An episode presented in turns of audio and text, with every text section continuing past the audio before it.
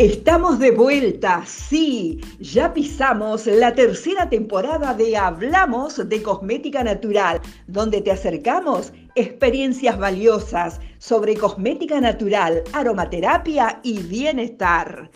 Te damos la bienvenida y te dejamos en compañía de Claudia Fernández, que esto ya comienza. Te doy la bienvenida a Hablamos de Cosmética Natural, este podcast que ya va por su episodio número 68.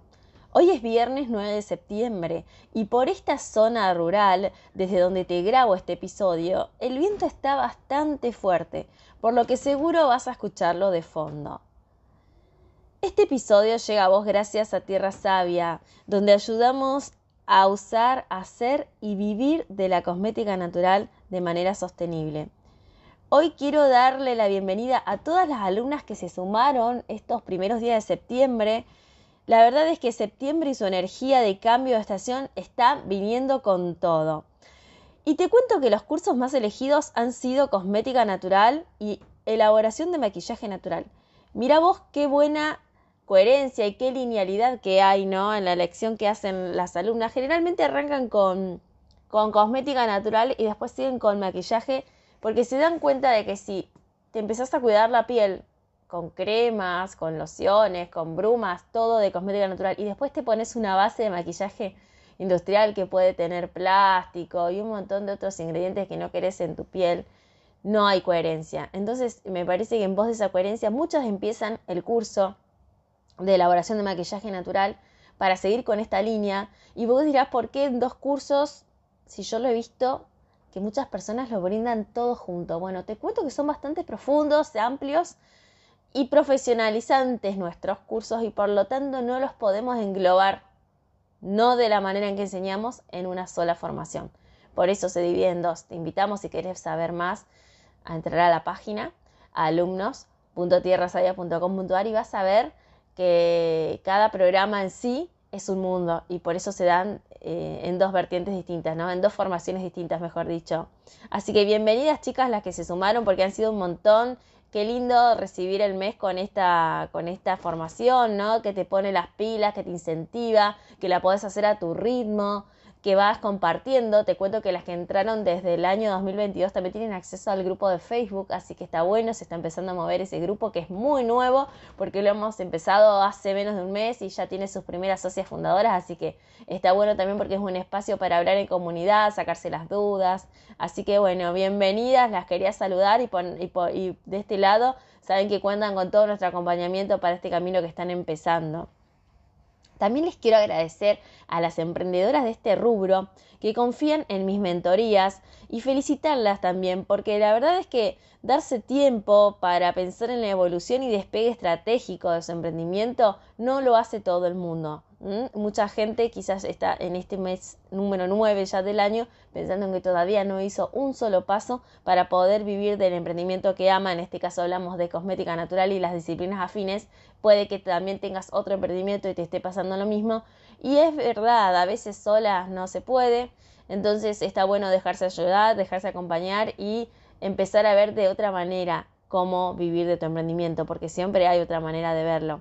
Así que si vos estás pensando en dejarte acompañar en este proceso, te cuento que quedan pocas sesiones disponibles en septiembre y también la podés ver desde nuestra web o podés entrar a Instagram arroba tierra.savia y ahí lo vas a encontrar al enlace para sacar tu turno, que sé que quedan pocos.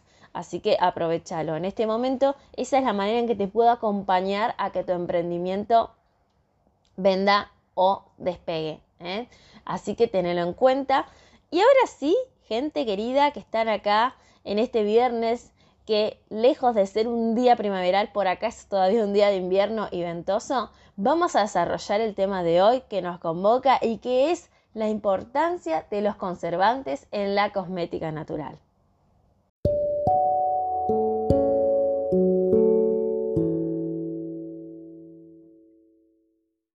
¿Vieron que sí escucho sus mensajes? Muchas personas estuvieron escribiendo por este tema y acá lo vamos a desarrollar. Te pido un segundo que te imagines que empezás en este mundo de la cosmética natural. Imagínatelo de la manera en que más te guste, quizás elaborándola con tus manos, quizás una persona que empieza a elaborar te da una de sus primeras cremas y te dice que no tiene conservante. Te dice también que la vas a tener que guardar en el refrigerador para que dure un poco más porque si no se va a descomponer. ¿Cuánto le preguntas vos? Y dos, tres semanas, igual la vas a terminar de usar antes. Bien, vos si no conoces mucho de este mundo y estás empezando y venís bombardeada con muchos mensajes de afuera, quizás diga, che, qué bueno, esta crema no tiene conservante, qué genial, es puro, puro, puro componente natural y no tiene conservantes, o sea, más natural imposible. Bueno, como siempre, lo natural puede y puede, puede ser y puede no ser bueno, porque imagínate que esa crema de cosmética natural, vos la tenés en el refrigerador, te olvidaste, no la usaste, pasaron tres semanas, la agarrás, aparentemente quizás la crema esté todavía bien o puede que no, la empezás a usar, te llevas un chasco de experiencia porque esa crema ya no es la crema que se te batió en el momento, puede que haya contaminación, puede que haya descomposición, el refrigerador de las familias promedios tiene de todo adentro, no es un refrigerador de farmacia ni de laboratorio. Entonces eh, te llevas quizás una experiencia poco amena de la cosmética natural porque esa crema que podría haber marcado un antes y un después en el cuidado de tu piel fue una experiencia molesta. Por el contrario, imagínate que empezaste a usar la crema, ni bien te la dieron, hiciste la tarea de guardar en el refrigerador, te gusta la experiencia, te ves tu piel cada día mejor, pero no la terminaste, pasaron tres semanas y empiezas a ver que se empiezan a formar honguitos o algún olor diferente, que ya no es el olor que tenía la crema cuando te la dieron. Bueno, empieza a descomponerse tu crema. De las dos maneras, en los dos caminos, la crema se termina descomponiendo, o antes o después, pero es inmediata la descomposición, ni siquiera llega al mes ni siquiera va a llegar eh, a las tres semanas. Entonces, imagínate que para que vos tengas una buena experiencia en el uso de la cosmética natural, al igual que en la otra cosmética, los conservantes son necesarios. ¿Qué es lo que marca la diferencia? La diferencia está en qué tipos de conservantes vamos a elegir para usar en nuestra cosmética natural. Y entonces nos damos cuenta que en muchos lugares cuando se usa más que nada en el término de la alimentación, ¿no? Libre de conservantes artificiales, libre de esto, libre de esto. En realidad en cosmética natural sí que se necesitan, y, y también en la otra cosmética, ya lo sabemos, los conservantes, pero podemos elegir aquellos que vayan en sintonía con lo que nosotros queremos transmitir al usar y al hacer cosmética natural. Por lo tanto, de acuerdo a nuestro punto de vista y experiencia de años de elaboración y de haber probado todo, sabemos que sí o sí son necesarios para la cosmética natural. Entonces, yo te recomiendo que empieces a entender que son importantes y que dentro de este mundo que cada vez se desarrolla más, que es la cosmética natural, tenemos diferentes opciones para conservar nuestros cosméticos, que ahora te voy a contar un poquito más.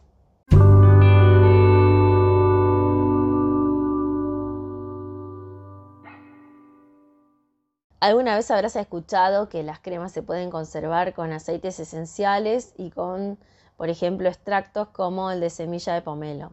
En realidad, tienen un poder conservante por lo concentrados que son y sus componentes químicos ayudan a la preservación de un cosmético. Sin embargo, no son estrictamente conservantes, por lo tanto son muy débiles y no cumplen estrictamente la función de conservantes. Sí que te va a prolongar la vida de tu cosmético, pero no va a ser estrictamente un conservante.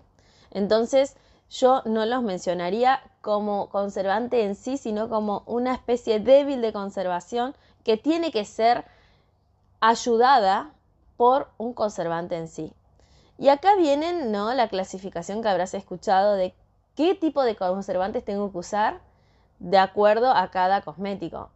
Y yo te voy a tratar de hacerla de manera sencilla porque sé que muchas personas que acá escuchan lo escuchan en nivel usuario, no en nivel elaborador, entonces tampoco quiero generarles una nube de, de conceptos que quizás no les sirva, pero sí tenés que saber que un cosmético natural que solamente tenga fase oleosa, es decir, puede estar compuesto por ceras vegetales o, eh, o ceras autoemulsionantes, como quieras también nombrarlas, mantecas, aceites. Un cosmético de fase oleosa no necesita que le pongas un conservante antimicrobiano, porque un conservante antimicrobiano va a ayudar que en fórmulas donde hay agua no se generen microbios, bacterias, levaduras, hongos, moho. Entonces, en el caso de un producto que sea solo fase oleosa, como puede ser una pomada que sea sin fase acuosa o un bálsamo labial, por ejemplo, con que vos le pongas un ingrediente que sea antioxidante, es decir, que impida que esos aceites y esa fase oleosa se empiece a enranciar, vas a ayudar a prolongar la vida útil de ese cosmético. Siempre también, obviamente, colateralmente van los cuidados que siempre nombramos acá que tiene que tener un cosmético natural, tanto del usuario como de quien lo elabora. Ahora, si vos usás cosméticos que tienen fase acuosa, por ejemplo, una crema, una loción, un tónico, sí o sí vas a tener que incorporar, o si sos una persona usuaria, vas a entender y, te, va, te va a empezar a hacer sentido ahora de que ese producto cosmético natural tenga conservante antimicrobiano. Bien, generalmente en cosmética natural se recomiendan conservantes que estén aprobados por Ecocer, Cosmos, que son autoridades que las conoces a nivel mundial que certifican justamente qué conservantes estarían aptos para ser usados en cosmética bio, en cosmética ecológica.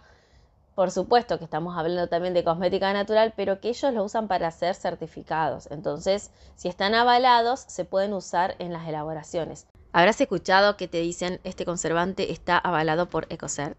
Bueno, ¿qué es Ecocert? ¿Es una autoridad estatal? ¿Es una empresa privada? Es una empresa privada que tiene renombre internacional y cuya certificación es muy buscada en todo el mundo. ¿Qué hacen? Bueno, ellos justamente lo que hacen son eh, soluciones para promover buenas prácticas medioambientales y sociales en todos los sectores y en todo el mundo. Por eso tienen diferentes tipos de certificación. Una de las más conocidas es Cosmos. Fíjate que muchas veces cuando buscas asesoramiento en alguna app que tenga que ver con poner el INSI y que te dé información, te va a decir apto o aprobado por Cosmos, eh, avalado por Cosmos. Tiene que ver con esta certificadora.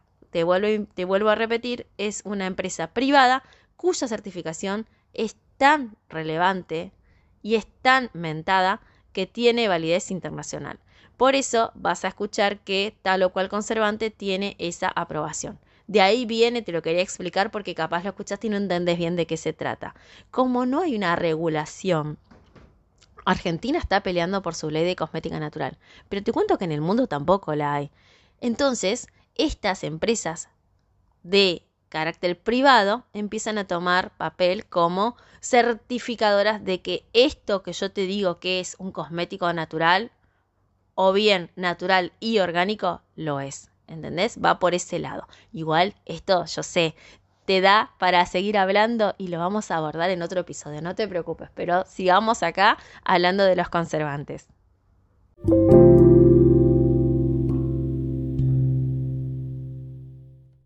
Hay muchos nombres comerciales. Yo no te quiero marear porque encima cada vez hay más. En la academia nosotros a los alumnos le enseñamos los que nosotros ya verificamos que funcionan y que se consiguen.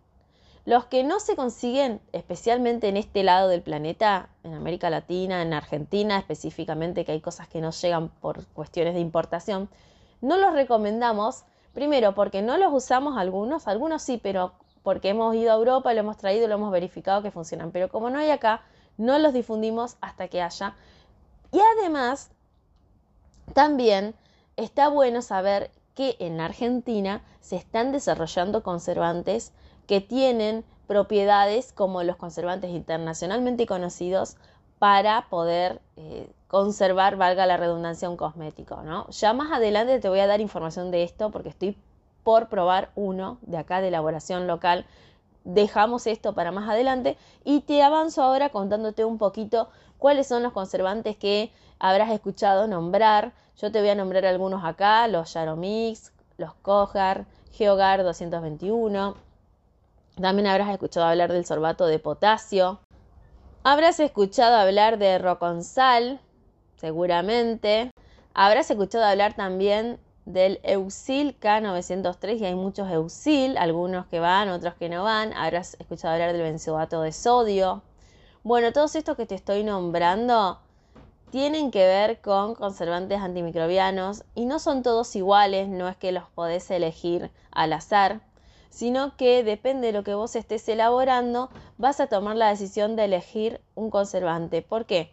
Porque los conservantes son efectivos a veces frente a diferentes tipos de, em, microorganismos, ¿no? Algunos son efectivos frente a levaduras y hongos, algunos son de amplio espectro y son eh, buenos ante bacterias, levaduras, hongos, moho.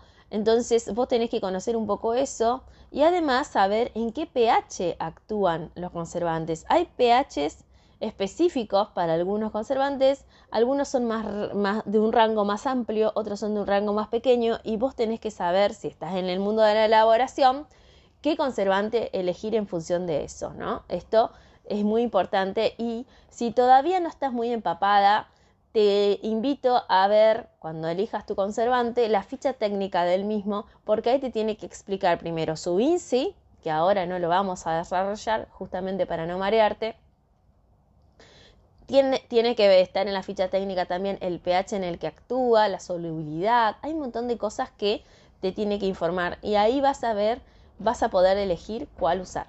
Las personas que pertenecen a la academia saben que esto lo, lo, lo desglosamos muy bien en un cuadro, que es como una ayuda a memoria. Pero quienes estén en este mundo empezando, primero mi consejo sería formate. Por otro lado, también, por supuesto, ver la ficha técnica de cada uno de los conservantes que que vayas viendo, ¿ok? Nosotros acá te los mencionamos para que sepas que existen. Y generalmente si alguien se quedó pensando, hablaste de un antioxidante para que mi bálsamo no se enrancie. Bueno, hay muchos antioxidantes. Generalmente el que más se utiliza en cosmética natural es el tocoferol acetate o la vitamina E tocoferol como la hayas escuchado y generalmente es muy bueno en pHs inferiores a 7, por ejemplo, y es lo que más se usa, ¿no? Es la más usada, no es la única. Así que fíjate vos cómo a través de conocer estos tipos de, de productos que se usan para la preservación de tus cosméticos, te das cuenta que sí o sí son necesarios para la cosmética natural. ¿Por qué no usar los conservantes que se usan en la cosmética industrial. Quizás esa es tu pregunta. Generalmente se armó una batalla contra los parabenos, también se armó otra batalla contra otros eh, conservantes. Incluso hay conservantes que se usan en cosmética natural que son controversiales. Esto daría para otro episodio. Pero generalmente, ¿por qué no se elige en cosmética natural estos conservantes? Hay estudios que han determinado reacciones alérgicas en las personas, casos de dermatitis y otros estudios que están en etapa experimental hacen que se dejen de usar.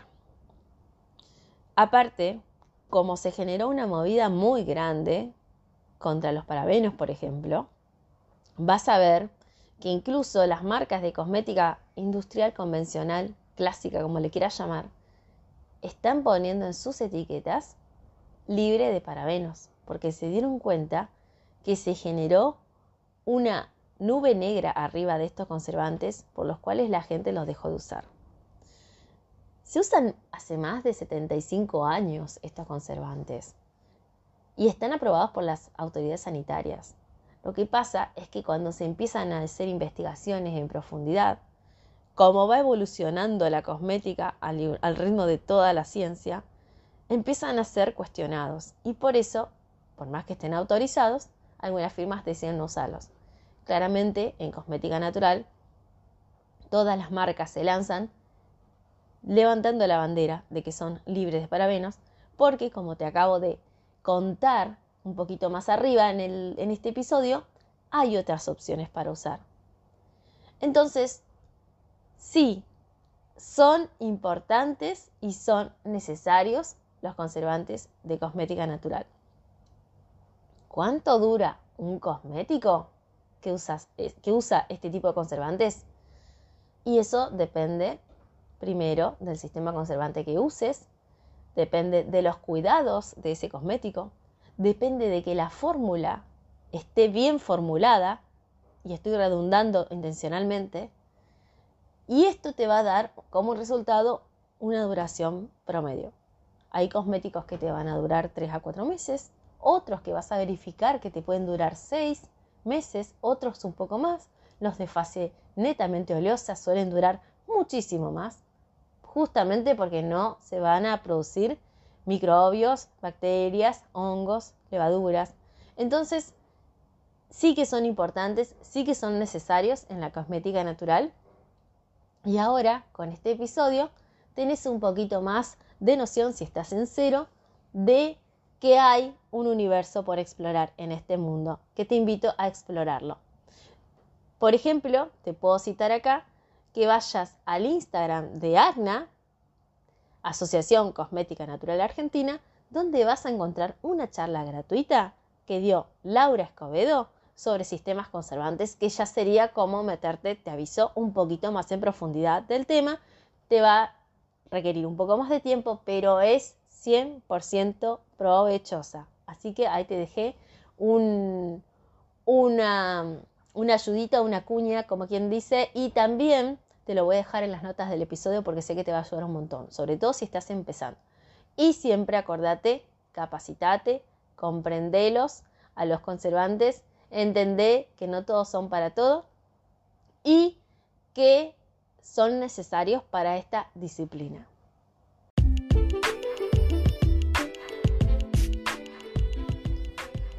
Así estamos dejando este episodio donde hemos abordado el tema de la importancia de los conservantes en cosmética natural. Esto es solo una pincelada. Te invito a profundizar porque hay mucha información para desglosar. Solo quería que sepas de que sí, hay que usarlos en esta disciplina y son vitales para nuestra buena fama. ¿Mm? Imagínate un cosmético natural sin conservantes, la pésima fama que tendría. Si te identificas con este contenido, si te ha gustado este episodio, déjamelo saber. Hace una captura de pantalla, compartirla en Instagram, etiquetanos en arroba tierra.savia. Mándame un mail a info arroba para saber que este contenido te ha sido de valor. Ya sabes que estoy cada viernes por acá compartiéndote algo nuevo, algo valioso y escucho, así que esto es un ida y vuelta, escucho todas tus sugerencias. Así que en función de las sugerencias y en función de lo que se ha generado hace unos días atrás en el posteo y en las historias de Instagram sobre la crema fórmula ayurveda para manchas de tierra sabia, no te pierdas el próximo episodio donde te voy a mostrar sí, te voy a mostrar, va a venir en vídeo y en audio el próximo episodio, el paso a paso para que vos en tu propia casa te hagas tu máscara facial anti-manchas con un ritual ancestral ayurveda. Así que no te lo puedes perder. Es el crudo, como le decíamos en las historias, de la crema antimanchas, bueno, te voy a dar una versión para que la puedas hacer vos. Así que ya sabes, el próximo viernes se viene con todo este podcast. Gracias por estar del otro lado, seguir recomendándonos, te estamos agradecidos. Sigamos vibrando alto y que tengas un excelente fin de semana. Hasta pronto.